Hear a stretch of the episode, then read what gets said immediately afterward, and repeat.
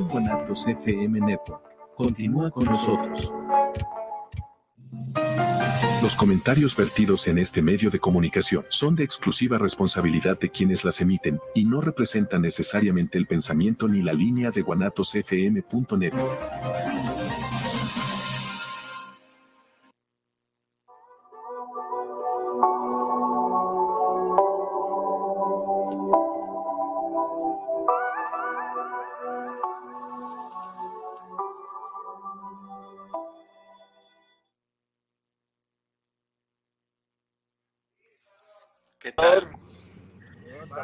tal? Este, Buenos días, buenas ¿qué tal, tardes. Salvador? Buenos días. Bien. Disculpe, voy saliendo de una reunión y vengo aquí en el carro con unos compañeros, pero a la orden, aquí estamos firmes. y Ah, muy orden. bien. Pues la idea, estimado auditorio, Pueblo de México, Jalisco, es que estemos tocando el tema el día de hoy de las reformas que está proponiendo el Ejecutivo Federal, el licenciado Andrés Manuel López Obrador, está proponiendo 20 reformas constitucionales, es un paquete en favor del pueblo de México, de los obreros, de justicia social, eh, salud, en distintos rubros.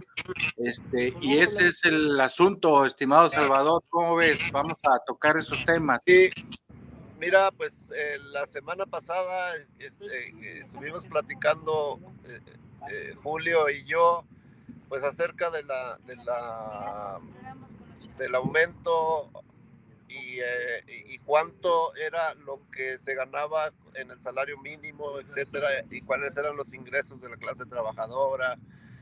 Y pues estábamos hablando acerca de eso y yo le, yo le explicaba que pues todo esto ha sido un proceso que se ha ido conquistando porque pues tuvimos la primera constitución social del mundo y este y habíamos pasado eh, posteriormente a una etapa en la que se estuvo desmantelando poco a poco esa constitución eh, de Miguel Alemán para acá los gobiernos del PRI pues fueron desmantelando mantenían todavía los derechos sociales que se habían conquistado pero este, estaban en, en franco desmantelamiento de ellos, hasta que ya llega Salinas de Gortari de, de, de, plano, pues corta con todo. Y ahora estas reformas que se están mandando son para recuperar, para, para recuperar el espíritu de, de, este, de garantías sociales que, tiene, que tenía la, eh, eh, la Constitución de 1917. Olayo, ¿Qué tal? ¿Qué tal? Buenas tardes, buenas noches, donde quiera que nos escuchen.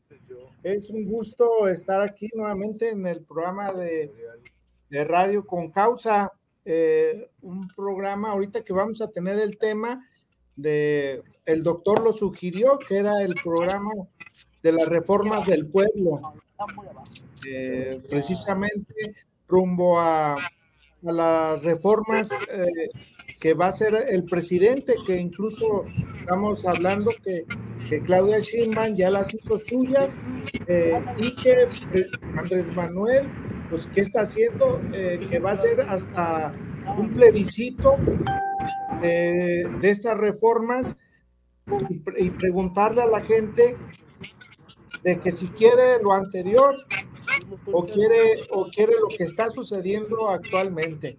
¿No es así, compañeros? Sí, sí en pues efecto. Este, hay que hay que colocar el contexto, estimado Julio. Buenas tardes, este, Salvador. Colocar el contexto de que de que el pueblo de México tiene una lucha de 200 años, de más de 200 años, claro, eh, eh, pero este, esa lucha este, plasma desde la independencia con Miguel Hidalgo que está proclamando justicia y libertad, justicia y libertad para el pueblo de México.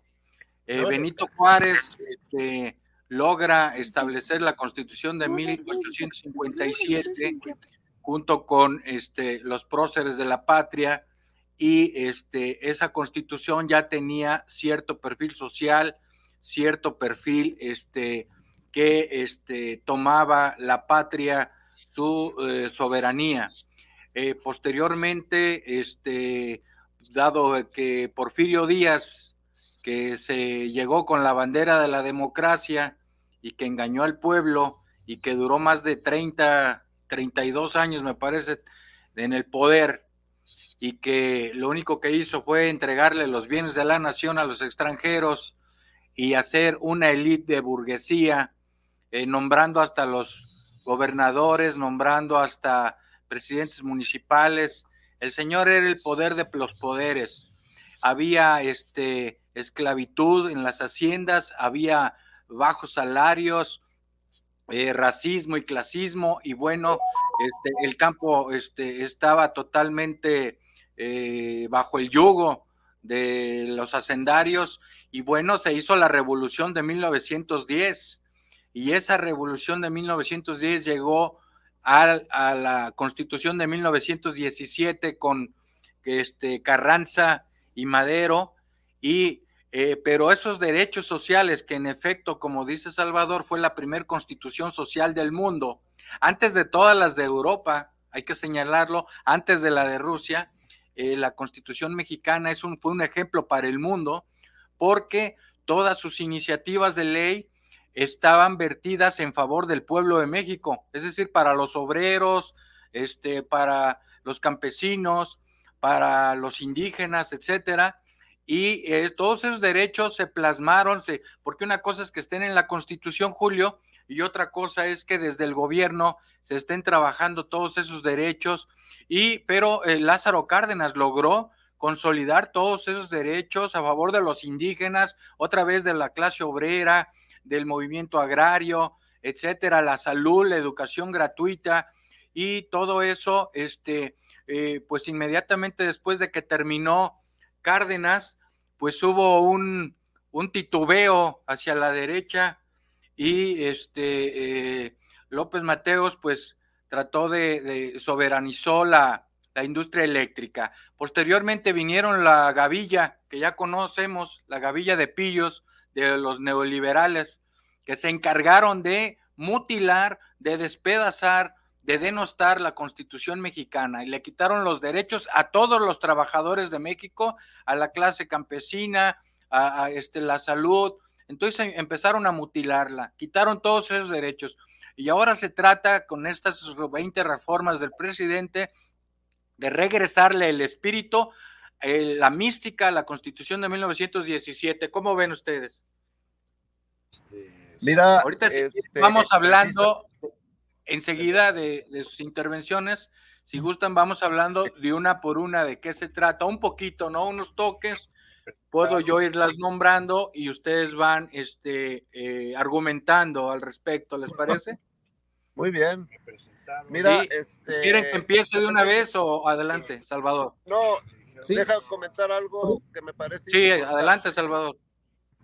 Precisamente por, por esta época en que se está, pues se va a escoger pues una, los eh, nuevos eh, diputados, senadores, el presidente de la República, etcétera. Estamos en, una, en un año electoral, pero lo importante e histórico de esta, de esta elección es que no solo se está escogiendo, eh, como siempre, candidatos para que sean, mejor dicho, los candidatos para que sean este, Buen los punto. futuros servidores, sino que es, es todo un proyecto alternativo de nación el que se está escogiendo con esto.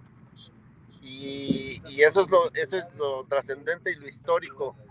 Y a lo que iba es que mencionaste a Lázaro Cárdenas, que fue el que puso precisamente, ah, basándose en la constitución de 1917, las bases para que, para que se volvieran una realidad esos, esos derechos consagrados en la constitución.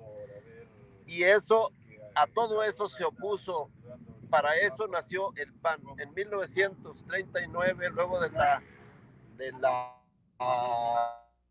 expropiación petrolera que estuvieron en contra, eh, nace el PAN para oponerse a las políticas de la Constitución, que es que, que es fundamental, uno de los, de, los eh, artículos fundamentales del 27 que nos habla de la tenencia de la tierra y del 123 que nos habla de la cuestión laboral. Esos tres eh, eh, artículos fundamentales de la Constitución, contra ellos iba todo, toda esa derecha que nacía, en, en ese partido de derecha que nacía, eh, para volver, para atrasar otra vez eh, la historia. Y ahorita se está dando el mismo fenómeno. Quieren regresarnos a esa noche neoliberal que nos puso, por eso dice presidente que es el neoporfirismo, porque nos puso más o menos en el mismo, en el mismo sentido del porfirismo de, antes de la Revolución Mexicana en que pues no estaban garantizados derechos laborales, eh, la gente trabajaba, eh, trabaja todavía hasta 12 horas diarias, eh, se porque el transporte son dos horas de transporte hasta llegar a sus trabajos, a qué horas vive la gente. Entonces se tiene que recuperar eso, este, mis queridos compañeros. y entonces, fíjate que también es, esa, es, esa mi quiero mencionar, eh, quiero, quiero mencionar que tengo aquí eh, la publicación de la, las leyes de reforma de 1917, que fue un lunes 5 eh, de febrero de 1917 que precisamente la presentaron entre las garantías individuales. Fíjate que se menciona eh, el artículo 1, el artículo 2. El artículo 1 habla que todos los individuos gozarán de garantías que otorga esta constitución, las cuales no podrán restringirse ni sumarse, sino en los casos que condiciones que ella misma establece. Hablamos del artículo 2, eh, que incluso en contra de la esclavitud. Pero también quiero mencionar la fecha de 1917. ¿eh? Estamos hablando que hace más de más de 120 años que se que más 120 años, 115 años que se hizo esta constitución que no es no es cualquier cosa, ¿eh? la gente eran gigantes, estaban eh, pasando su época y todavía nos llegan los antecedentes de Emiliano Zapata, de Pancho Villa, de, de Álvaro Obregón, de la convención de Aguascalientes, las discusiones que los hermanos eh, Flores Magón, el artículo 123 que está mencionando Salvador. Entonces, sí tenemos un antecedente y Andrés Manuel en ese sentido, estás dejando una huella, está haciendo una huella para, para estar en ese sentido, estar presente eh, en, esta, en esta lucha que se está dando. Incluso, Discúlpenme un momento, compañeros. Lo que va a hacer. Gracias. Adelante, Salvador. Y lo que es, Así es, Julio. Así es, Julio. Hay que recordarle al estimado pueblo de México que el presidente Andrés Manuel López Obrador, a través de estas 20 reformas, a través de su ejercicio de gobierno, es decir, la cuarta transformación de la vida pública de México, lo que se está haciendo es lo que eh, viene heredado desde la independencia de la reforma, la, este, la eh, revolución de México, los impulsos que tuvo Cárdenas de la soberanía energética, y entonces se está consolidando todo eso, estamos, estamos cerrando un, un ciclo de transformaciones para que este, todos los derechos sociales este, se le reivindiquen a todo el pueblo de México, a la clase obrera, campesina, estudiantes, este, los jóvenes, eh, los adultos mayores, es decir, llegar a consolidar el estado de bienestar. Adelante, Julio. Ah, doctor, acuérdate que Lázaro Cárdenas no estuvo en la constitución de 1917. No, pero, claro que eh, es heredero porque hay un, hay un margen, ¿no? Entonces, las reformas que, Andrés Manuel, a ocho meses del fin de su gobierno, eh, presentó en la última materia en reformas, revertir el sistema de pensiones pasado en Afore, lo que estábamos hablando. Una, la primera, la voy a mencionar por números eh, y también eh, las hablamos, si quieres, una por una. Reconocer a los pueblos indígenas afroamericanos como sujetos de derecho público. López Obrador hizo énfasis en darles atención preferente por ser los habitantes más antiguos y, sin embargo, los más olvidados, dijo él en ese momento, y que se les dará sobre obras y proyectos, que se les dará jurídicas, el derecho a la pensión a adultos mayores a partir de 60 años.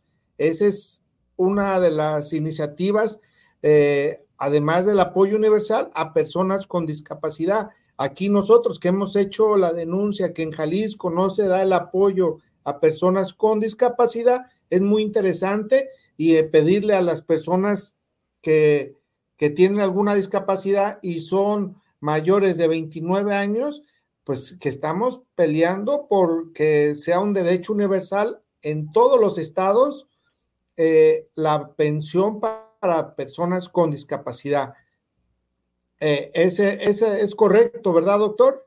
Sí, es correcto. Bueno, este reconocimiento a los pueblos indígenas habla de dos cosas, de que este gobierno del presidente AMLO pues está a favor de los derechos humanos, no tiene nadie en territorio nacional por qué ser discriminado por su forma de pensar o por su color de piel o por su forma de actuar.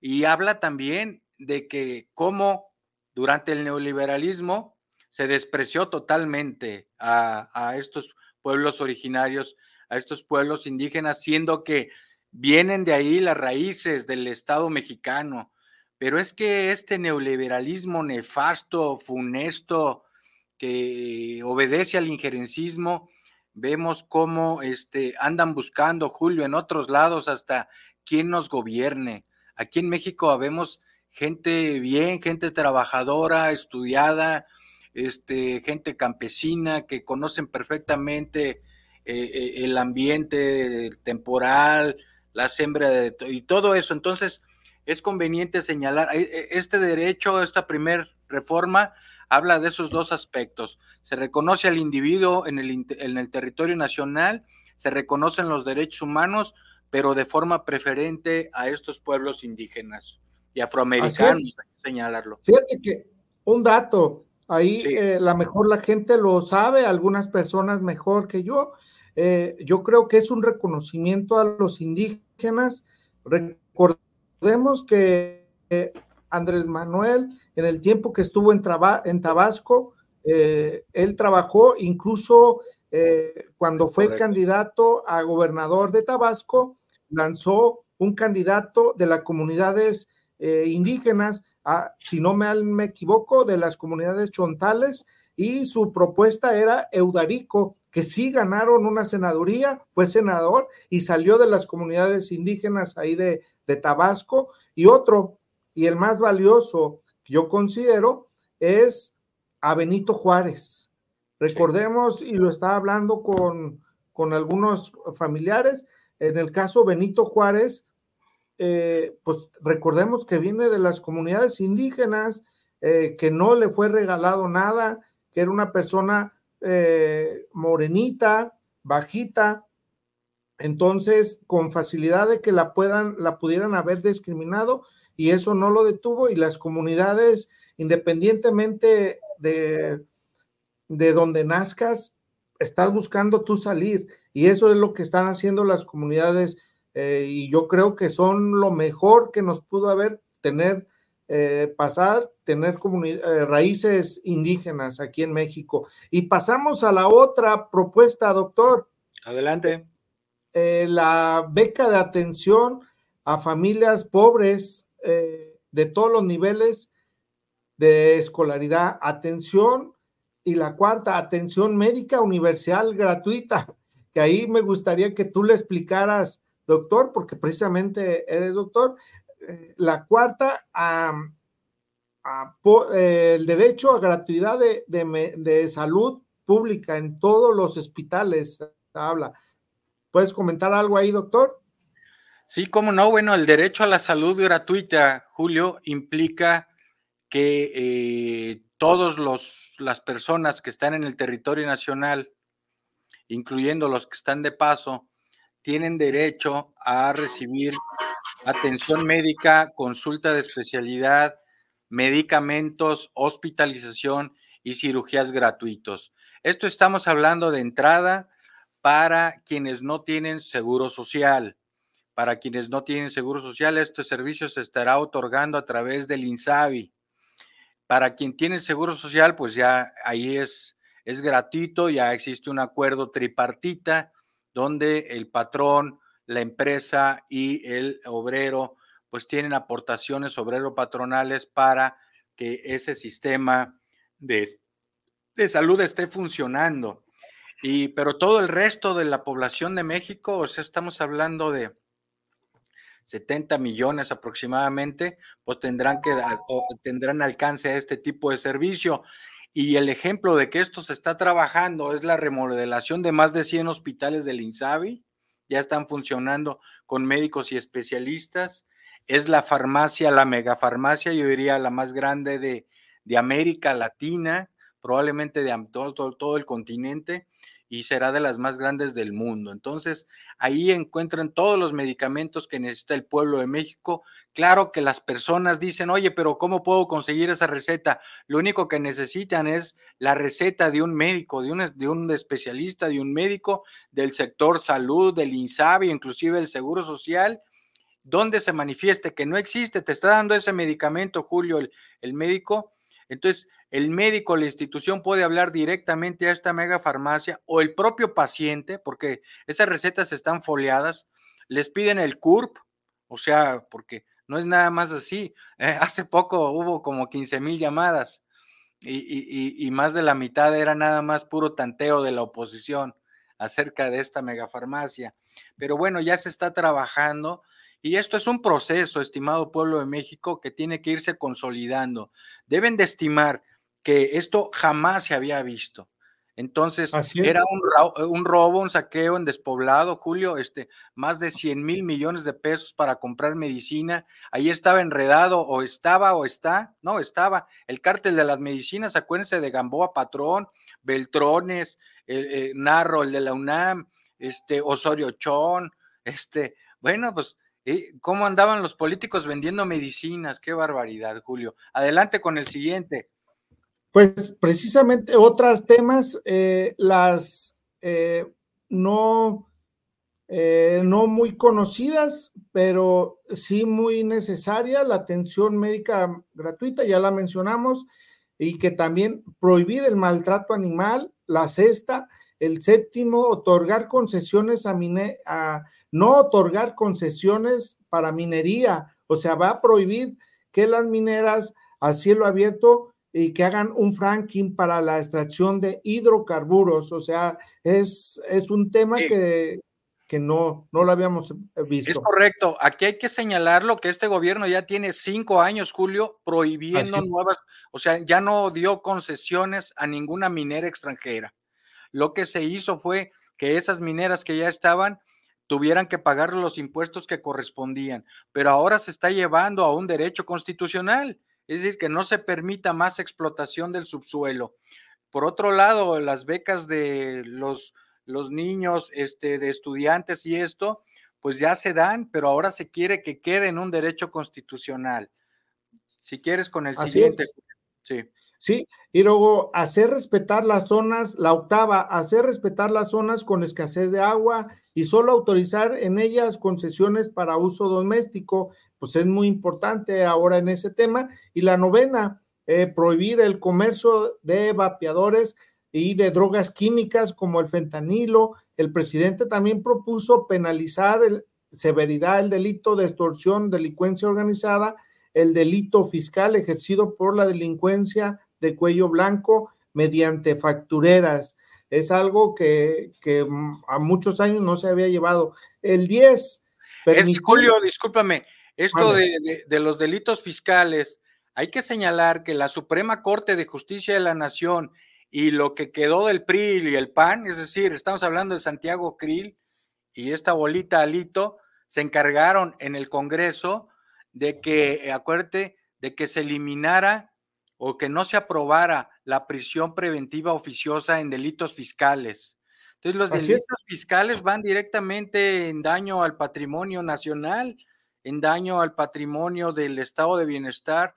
Entonces, es necesario que esto se convierta en un derecho y pues les está aventando la bolita al Congreso, ¿verdad? Aquí realmente el pueblo de México, de Jalisco, se va a enterar de qué lado está Alito y su gavilla, de qué lado está este que le gusta hacer papeles ilegales, este me refiero al presidente del PAN, Marco Cortés, o sea, ¿de qué lado se van a poner? ¿Van a defender a los obreros? ¿Van a defender a los trabajadores? ¿Van a buscar la salud y la educación gratuita? ¿O están promoviendo lo que justamente hizo Xochitl Galvez, la, la, la, trabajadora, la, la, sirvienta de Claudia X González, ahora en Estados Unidos, le estaba pidiendo al gobierno de Estados Unidos que por favor esté atento, que venga y vigile ¿eh? las elecciones, ¿no? Si te, digo que estos se pintan solos los del PAN.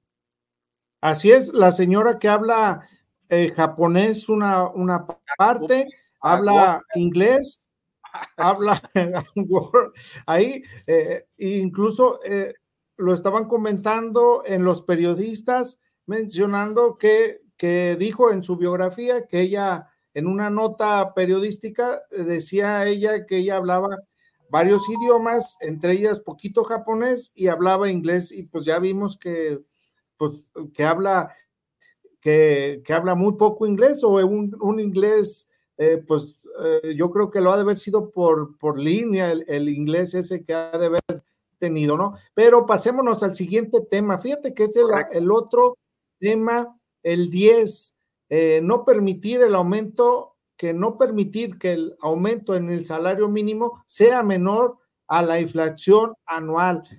Y con esa, pues ya solamente con esa noticia, yo creo que se distingue el gobierno de el señor presidente Manuel López Obrador, ¿no? ¿Quieres comentar algo, Do? Sí, es correcto, o sea, es recuperar el poder adquisitivo durante el neoliberalismo desde Salinas, Fox Calderón, Peña, Cedillo, este, se perdió increíblemente el poder adquisitivo del salario mínimo. Acordémonos que no, en todos esos años no subió más que de 32 pesos a, a 100 pesos y ahora que llegó el presidente López Obrador ya subió de 100 pesos a 248 eh, pesos. Y, 110%. 110%. 110%. Así es. Y aparte no subía. Eh, no, el salario no puede estar su aumento debajo de la inflación. Así es decir, si la inflación, en el si no se pierde el poder adquisitivo, si la inflación sube 4%, el salario que tendrá que subir 5, 7, 8, 10% en un año. Así es. Así debe de ser. Fíjate que también tenemos en el octavo propuesta, el 11, el salario mínimo para maestros de educación básica de tiempo completo y hablamos también de policías, guardias nacionales, soldados, marinos, médicos y enfermeras. Y eh, el maestro Noroña proponía también que fueran bomberos, se tomara en cuenta a los bomberos que, que no será menor lo que perciban a los afiliados al Seguro Social.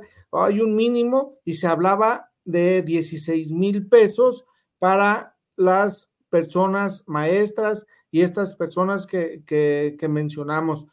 Eh, y la verdad, ahí esa es una iniciativa muy buena porque da, recuperarían todos los sectores su, su poder adquisitivo y, y, y, una forma de, de poder llegarse con alimento a su casa. Mencionaba, fíjate que también Andrés Manuel mencionaba eh, que este ingreso, pues ISA, el que dio traste precisamente, y la 12, revertir las, las reformas a pensiones, tanto la de 1997 como la de 2007.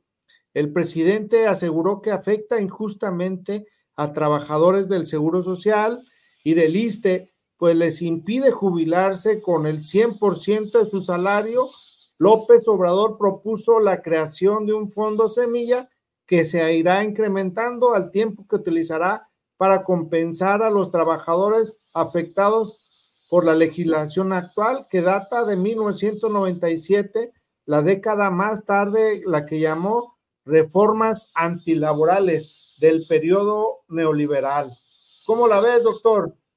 Bueno, aquí hay que señalar que el, este, el ISTE es una víctima, ¿verdad? Con, eh, más bien los trabajadores del ISTE es una víctima de, del sedillismo, porque en vez de, de jubilarse con el sueldo que estaban ganando, se jubilaban con el 26%.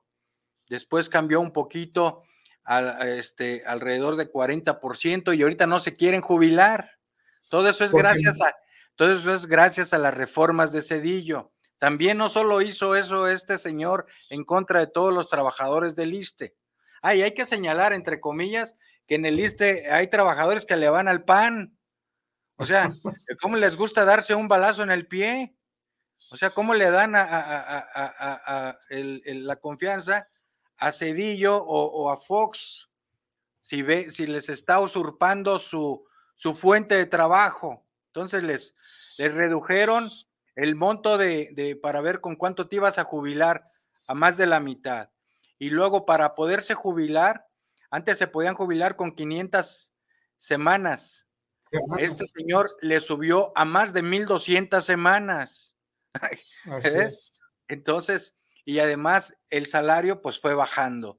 Por todos lados, este, golpearon a la clase obrera, Julio, de una clase, de una, de una forma perversa y tremenda, y todavía se atreve Cedillo a venir de allá de donde está recluido con sus socios de España, aquí a, algún hotel en la Ciudad de México, a decir que, que, los gobiernos populares no son buenos, no, pues no son buenos para ellos, Julio, para sus negocios, para la gente, no, los, los este, gobiernos democráticos, pues son perfectamente buenos, son los que te llevan al estado de bienestar, porque se trata que el dinero de toda la nación, pues es para todo el pueblo de México. Adelante. No, pues tú, fíjate que, pues precisamente se pregunta a la gente para quién trabajaban. Precisamente esa era una de las respuestas que tenían, ¿no? Porque eh, la gente no se enteraba de estos aumentos eh, del cambio Cedillo, una más de las que hizo, ¿eh? Yo creo que si la gente se enterara o se hubiera enterado a qué horas llegaba, le hubiera pasado como a Xochitl el Galvez en Estados Unidos y aquí a, a Cedillo, porque incluso yo creo que se fue porque Cedillo sabía que la gente cuando lo viera en la calle, en algún restaurante o corriendo por la calle, automáticamente eh, les iba a decir les iba a decir eh, que para quién trabajaron, para, para qué, en dónde, en dónde está, ¿no? Sí, exacto. Y pero fíjate cómo los líderes del ISTE, en ese caso, pues también se quedaron callados. A ¿Sí? ver, ¿cómo, ¿cómo, se puede entender que los líderes del ISTE se quedaron callados si ellos mismos no se iban a jubilar con la cantidad que debiese? Si les estaban quitando. Nada más se puede entender de una manera que esos líderes del ISTE son los encargados de los contratos leoninos y que reciben esos beneficios. o recibieron. O recibieron. O Así es.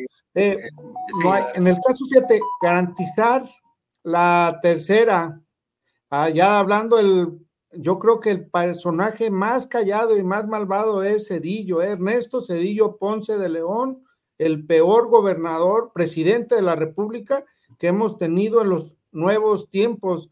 Yo creo que supera a Calderón, yo creo que supera a Felipe, eh, a Felipe Calderón, a Vicente Fox, eh, no a Salinas, ahí se dan, pero eh, sí a, a este Peña Nieto, ¿no? Y la tercera, fíjate que la, tercera, eh, garantizar a los mexicanos el derecho a la educación y al trabajo. El presidente propuso un esquema de contratación para los jóvenes que no estén trabajando ni estudiando, que consiste equivalentemente al salario mínimo durante un año que terminan. Estamos hablando del programa Jóvenes Construyendo el Futuro. Ese, eh, pues es uno de los mejores que programas que hemos tenido ahí. ¿Quieres mencionar algo, Doc? Sí, pues que pues es un excelente programa, eh, retira a los jóvenes de la delincuencia organizada, de cooptarlos para que pues les hagan el trabajo sucio de medianoche o de en la tarde. Este, estos jóvenes está demostrado que en sus áreas de trabajo eh, eh, han tenido un excelente desempeño, al grado de que más del 50%, Julio, de estos jóvenes, las mismas empresas los tienen ya contratados de, por iniciativa propia entonces, ¿cómo es una inyección en reinyección de la inversión del, capital público? Fíjate cómo este, yo estoy seguro, pues el presidente por supuesto no lo dice Julio, pero yo estoy seguro, a ver cómo, cómo se le hizo para que eh, eh, los empresarios aumentaran el salario mínimo, Julio, y, este, por unanimidad. Pues yo estoy seguro que fue una maniobra lo de jóvenes emprendiendo el futuro, porque fíjate cómo yo le digo al empresario, mira, aquí están los jóvenes, van a ser aprendices, van a trabajar contigo, yo les voy a dar dinero, tú no les vas a pagar, pero por otro lado, por favor, aumentame el salario. ¿eh? Yo estoy seguro que debió haber sido algo de eso. Y, y si no fue así, pues entonces es una actitud muy buena socialmente hablando de la clase empresarial. Adelante, Julio. Fíjate que hay un beneficio incluido en este programa que es precisamente, yo creo que ese es el, fin que se buscaba, eh, que a los jóvenes eh, meterlos en, a las escuelas, a las aulas y quitárselos a, de las garras a, de la, a la delincuencia y eso es lo que se logra y ellos no lo entienden. Hablo de la derecha, que no lo entendía, hay una gente que no lo entiende, así que darles recurso para que estudien. Entonces ya los jóvenes automáticamente pues dicen, no, pues si me dan, no arriesgo mi vida, no arriesgo eh, eh, meterme a la delincuencia y si me dan un recurso por estudiar, pues adelante, ¿no? Entonces, sí, yo yo creo que ese es el mérito del programa ahí que mucha gente dice, oye, ¿por qué les das dinero a los jóvenes? Pues sí, a los, a los ninis, que ellos fueron los que les pusieron ni estudia ni trabaja, que ese fue eh, la idea de el único apodo que sacaron en el tiempo de Peña Nieto, utilizarlo. Y yo, pasando otra noticia, fíjate que el, la 15, utilizar trenes para pasajeros dice Andrés Manuel, los 18 mil kilómetros vías férreas concesionados destinados a transporte de carga, el Estado también estará obligado a garantizar el derecho del servicio de Internet, ya sea una empresa pública o concesionaria a particulares. El presidente propuso devolver a la Comisión Federal de Electricidad su carácter de empresa pública estratégica a beneficio de los consumidores domésticos de Internet. Algo habló de Andrés Manuel de esta, de esta noticia que precisamente, eh, precisamente en las reformas que se le quiere dar a la comisión la reforma eléctrica, eh, la están atacando mucho y se le dan, la emparejan como una empresa extranjera eh, de, que, surte energía. Y no, eh, van a ser la paraestatal, es nacional, va a ser empresa del Estado y ese es su lugar. Yo siempre le he visto así, pero se lo van a dar ya constitucionalmente. Eh, ah, ¿Quieres comentar algo?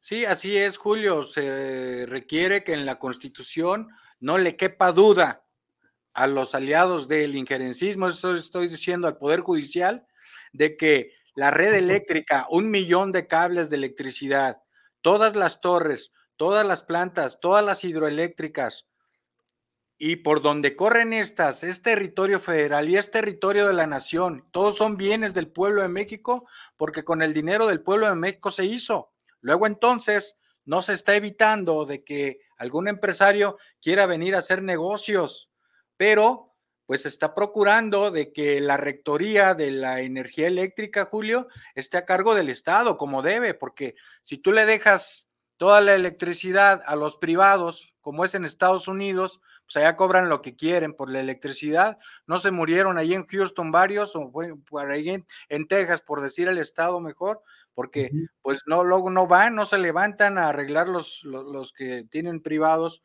este, este negocio, no van y arreglan de inmediato. Aquí la Comisión Federal de Electricidad, cualquier apagón, cualquier este, problema de esta índole, se resuelve en horas, uno o dos días en calamidades como las de Acapulco, Julio. Así es, así es. De se trata. No podemos, el mercado, eso es lo que hicieron los neoliberales, dejarle al mercado todo el asunto de los precios y eso no es correcto. Los precios deben estar regulados por el Estado porque a los lobos, pues cómo los controlas, imagínate, por eso el presidente habla de del el lobo en el, en el gallinero, ¿eh? Entonces, eso, ese lobo vienen siendo los poderes fácticos. Entonces, fuera, fuera de Palacio Nacional de esos poderes fácticos, que es lo que está sucediendo, y obviamente se molestan, ¿verdad? Adelante. Bienvenido, Salvador. Estamos hablando sobre la, la propuesta de reforma eléctrica, que se me pasaba mencionarlo, que el presidente Andrés Manuel la quiere volver a su origen, a, la propuesta de López Mateos, eh, la, propuesta que cuando la famosa carta de López Mateos, donde dice y nos anuncia y, nos menciona que vendrán unos y que les quedarán quitar la, la, electricidad y que no nos creamos de ese sentido, ¿no? Salvador, adelante. Sí, pues mira, es que siempre se manejó. Híjole. Adelante, Salvador. Ahí está, ahí está, se fue el sonido. Checa el sonido, Salvador.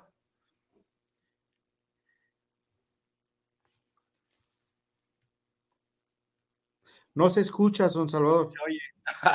bueno, eh, volviendo al tema, pasar, Pasamos a otro tema. Fíjate que la, una de las otras más famosas, eh, la elección, ah, eh, la, la iniciativa de reforma electoral, exactamente, la reducción de los gastos destinados a campañas y partidos políticos, además de disminuir el número de regidores en ayuntamientos. Esa, esa es nueva, ¿eh? No, no, la sabíamos, pero yo creo que ahí ya con esa. es correcto, Julio la reforma también. Ahora, como esta oposición no da una, Julio, les hubiera ido mejor en la otra que se proponía, porque iban a ser más de 80 senadores, ahora ya es la mitad, son 64 y bajó de 500 diputados a 300, lo cual sigue constante. También va a bajar a siete consejeros este, designados por el pueblo en el tribunal, en el, en el INE y este, el Tribunal Electoral también va a ser elegido por el pueblo.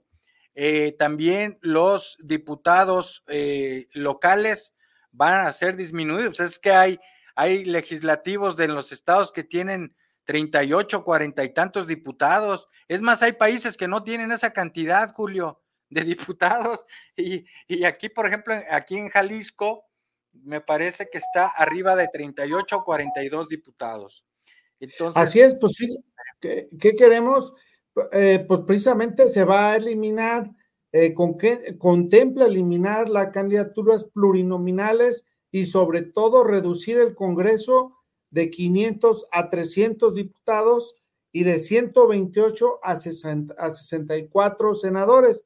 Además, el presidente propone que tanto los consejeros como los magistrados electorales sean electos por el voto directo la ciudadanía, reducir el 40 al 30 el número de participantes en consultas, porque recordemos que ahorita es inalcanzable el monto que te piden, pero eh, y, y los ahorros que se daría, hablamos de solamente de diputados y de regidores, eso estaría de acuerdo. Y es algo que la gente mm, eh, se lo reconoce, Andrés Manuel, porque algunas figuras desprestigiadas o, que no dan confianza, estamos hablando de los partidos políticos que no, que no nos incumbe a, estos nuevos partidos o a estos nuevos gobiernos, hablo del gobierno de Andrés Manuel, pero hablamos de los pasados. Entonces, es cobrarles, ¿eh? es, una, es una justicia lo que se va a hacer. Y pasamos al 17, eh, doctor Francisco, los jueces y magistrados, ahora sí, jueces, magistrados y ministros tendrán que ser votados por este, eh, una elección popular. Es decir, el pueblo de México va a decir quiénes les estará premiando o les estará castigando. Entonces el pueblo de México va a decidir si van a dejar al ministro Maines, a, la, a Norma Piña, que le están liberando las cuentas, descongelando las cuentas a la esposa de García Luna quitándole la orden de aprehensión a cabeza de vaca, de regresándole los 7 mil millones de pesos que, le roba, que se robó este Rosario Robles. Entonces, pues el pueblo, el, pueblo ahora ya sabe todo eso porque se ventila. Antes no sabía ni cómo se llamaban los ministros. Adelante, Salvador, con lo de jueces, magistrados y ministros. Ahora sí me escucho. Sí, ahí se escucha bien. Sí. Qué bueno, ya. Me moví del lugar porque quizá por el internet no, no llegaba la, la señal. Bien, pues mira, eh, sí es indispensable una, esa reforma de la reforma judicial porque la historia nos enseña y ya vimos en los, eh, en los países donde se han dado los golpes eh, de Estado blandos, llamados blandos, que ha sido el poder judicial, que como es el único poder que no es escogido por el pueblo, no, no, no, no se vota. Nosotros no votamos por esos, por esos este, ministros ni, los, ni por los jueces, no los escogemos. Entonces, este, es, eh, pues eh, hacen lo que quieren y ellos son los que están representando hoy por hoy a ese pasado, a, ese, a esa noche neoliberal que nos estuvo, eh, pues quitando prácticamente todos los derechos, que dejó todo en las manos del mercado, que era lo que quería comentar con lo de las este, empresas paraestatales que existían, que todo lo vendieron, que todo lo entregaron al extranjero.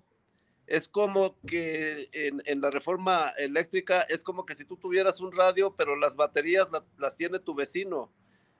Y si, y, si quiere te las presta y si no, no.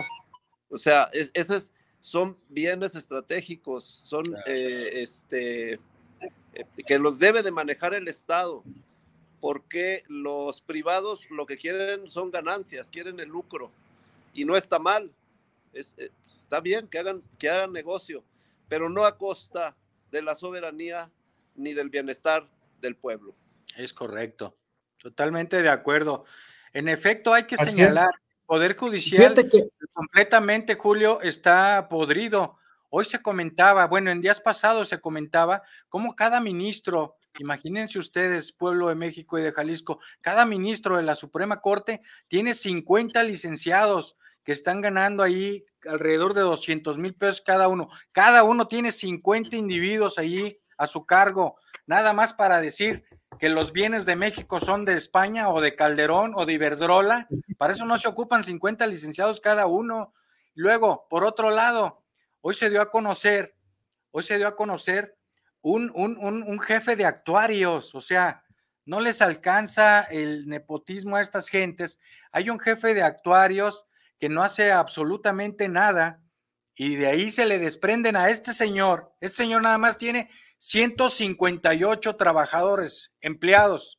Ahí están todos los itamitas, supongo yo, porque no dijeron ya los nombres por respeto, porque ya, ya los quemaron mucho, pero deben de estar ahí los amigos de Krause, de Aguilar Camín, de, este, de estas gentes, ¿no? Que le entregaron el país al extranjero. Adelante. Así es, fíjense que pasamos a otra de las reformas, pues muy necesaria y eh, que las, yo creo que todas las 20, pero eh, sobresalen algunas. Y esta es eh, que la traspasar, la 18, traspasar la Guardia Nacional a la Sedena como un mecanismo para asegurar, evitar que la Guardia Nacional se corrompa como la antigua Policía Federal. ¿Qué quiere decir esto? Pues que precisamente ponerle el toque de la cuarta transformación, eh, no mentir, no robar, y, la Guardia Nacional que nació debe de, responder en este sentido. Y también la 19, convertir, y, es una de las más importantes, convertir en política de Estado la austeridad republicana. López Obrador, el presidente, llamó a volver a redactar con mayor claridad y contundencia el artículo 127 de la Constitución con el principio de que ningún servidor público de los poderes pueda ganar más, más que el presidente legalmente, eh, el presidente de la República. Esto, pues, esto va dedicado, estamos hablando para eh, los jueces y, y magistrados y la Suprema Corte de Justicia, donde se está llevando un debate, ¿no? Sí. Adelante. Es correcto. Hay que señalar que este, pues parece que no es suficientemente clara para el Poder Judicial que nadie debe de ganar más que el presidente. Eh, entonces, los jueces, magistrados y ministros de la Suprema Corte eh, ganan alrededor con todo el betún y el adorno que le ponen, eh, más de 700 mil pesos al mes. Entonces, se quiere que constitucionalmente le quede claro, aunque estos ya sabemos que el Poder Judicial pues se está convirtiendo en un supremo poder conservador y le hace fuerza el supremo poder conservador, el poder judicial, porque está a favor de la derecha, es decir, está a favor de los extranjeros, está en contra del pueblo de México. Entonces, pues al pueblo de México nos está estorbando el poder judicial. Es así de sencillo. 95% de impunidad. 95% este, le dan la razón a los particulares. Entonces, eh, es conveniente señalar que junto con ellos los organismos autónomos también están enredados. Hicieron un gobierno paralelo, Julio, la COFEPRIS, este, hicieron este, la, esta de la Comisión Nacional de Energía, la Comisión de, Telecomunicaciones, o sea, fue un gobierno paralelo que inclusive le dieron poderes por encima del Ejecutivo y por encima del Legislativo.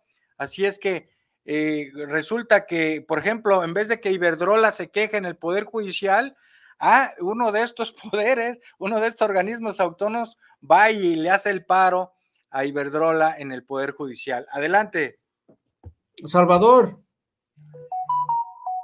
Adelante, Salvador.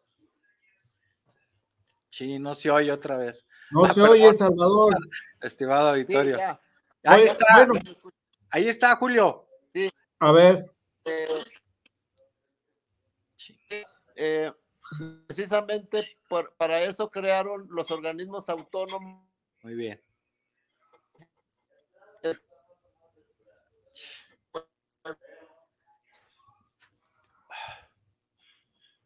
Salvador, no se escucha. Vamos a pasar a la siguiente, doctor, porque ya nos quedan cinco minutos. Adelante. Eh, pues ya, eh, lo que mencionabas, 20, eliminar las dependencias y organismos onerosos, elitistas y supuestamente autónomos. Eso es lo que dijo en la 20, la número 20 de reformas que está proponiendo. Y pues ahí ya dices un toque lo que, lo que era precisamente que, se mencionaba, ¿no? Esto es un resumen y al final eh, le dijo a la gente que que aunque el plan era ganar para hacer estas reformas, Andrés Manuel, yo creo que inteligentemente las presentó para que la gente decidiera la, el proyecto de nación, eh, la, el proyecto de nación que tiene la derecha y el proyecto de nación que tiene el, lo de la cuarta transformación, Andrés Manuel, Claudia Sheinbaum y eh, los partidos aliados eh, y que se van a elegir en el 2000, eh, en el 2024, el 2 de junio. Adelante, Doc, para despedirnos. Quedan cinco sí, minutos. no, estimado pueblo de México, de Jalisco, eh, el pueblo de México en esta ocasión vamos a tener la oportunidad, una doble oportunidad, Julio Salvador, la doble oportunidad para que se consolidemos el estado de bienestar, de que los energéticos son de la nación y de que consigamos un poder judicial que haga justicia, que sea imparcial en efecto, que cumpla con sus principios constitucionales y que no esté atrapado por los poderes fácticos, por la política de pillaje. Entonces necesitamos a un, poder judicial auténtico. Pero estas 20 reformas, les decía yo, tenemos una doble oportunidad los ciudadanos para que se cumplan. Una va a ser ahorita que la acaban de entregar a la Cámara, al Congreso de la Unión, para que las aprueben. Nos vamos a enterar como pueblo de qué lado están los legisladores, los diputados y los senadores. Vamos a enterarnos. ¿No pasaron? Ah, muy bien. entonces, el, 2 de junio, Salvador, palo a, los que no, no la aprobaron. Entonces, para que tengamos la mayoría y que prácticamente en el mes de septiembre se estén aprobando. De que se van a aprobar, se van a aprobar el presidente de México tiene una aprobación del 80%, Claudia Sheinbaum 70%, entonces tenemos que ir por el voto masivo porque, porque nada más tenemos dos frentes. Eh, seguir con la corrupción de antes, ya saben todo lo que pasó, o seguir con la transformación hacia el estado de bienestar. Adelante, Salvador, a ver si ya se escucha. Sí, miren, pues. Ah, eh, excelente. Precisamente, precisamente es, es eso lo que se está jugando. Es un proyecto de nación, lo que mencionaba hace rato, eh, y que tenemos que defender porque es, estamos construyendo una revolución. Esto es una nueva revolución, como lo fue la Revolución Mexicana que nos dio la Constitución de 1917. Ahora necesitamos otra constitución, porque esta constitución ya la, ya la, la hicieron, eh, ya, ya pues, la hicieron polvo, no dejaron que, que, avanzara, la retrocedieron. Primero, este, recobrar esa, esa parte fundamental que tiene nuestra constitución en los derechos sociales, el espíritu de la constitución, en sus derechos sociales. Y después, ojalá y haya, se llame a un nuevo constituyente para hacernos otra constitución en la que pongamos el pueblo, o sea, pongamos todo eso. es correcto, hay, que, decirle, Julio, 10 segundos, estimado pueblo de México, que cuando Cárdenas le, le, le, respetó sus contratos a las petroleras extranjeras, le indemnizaron a estas petroleras para que recuperar la soberanía energética. En ese entonces el pueblo de México se unió al esfuerzo, hasta dieron dinero el pueblo de México para pagarle a esas gentes que se fueran del país. Entonces no es la primera ocasión que como pueblo nos podemos organizar para apoyar todos en una sola voz para que consigamos el estado de bienestar que viene desde los héroes que nos dieron patria. Hay que movilizarlos para apoyar.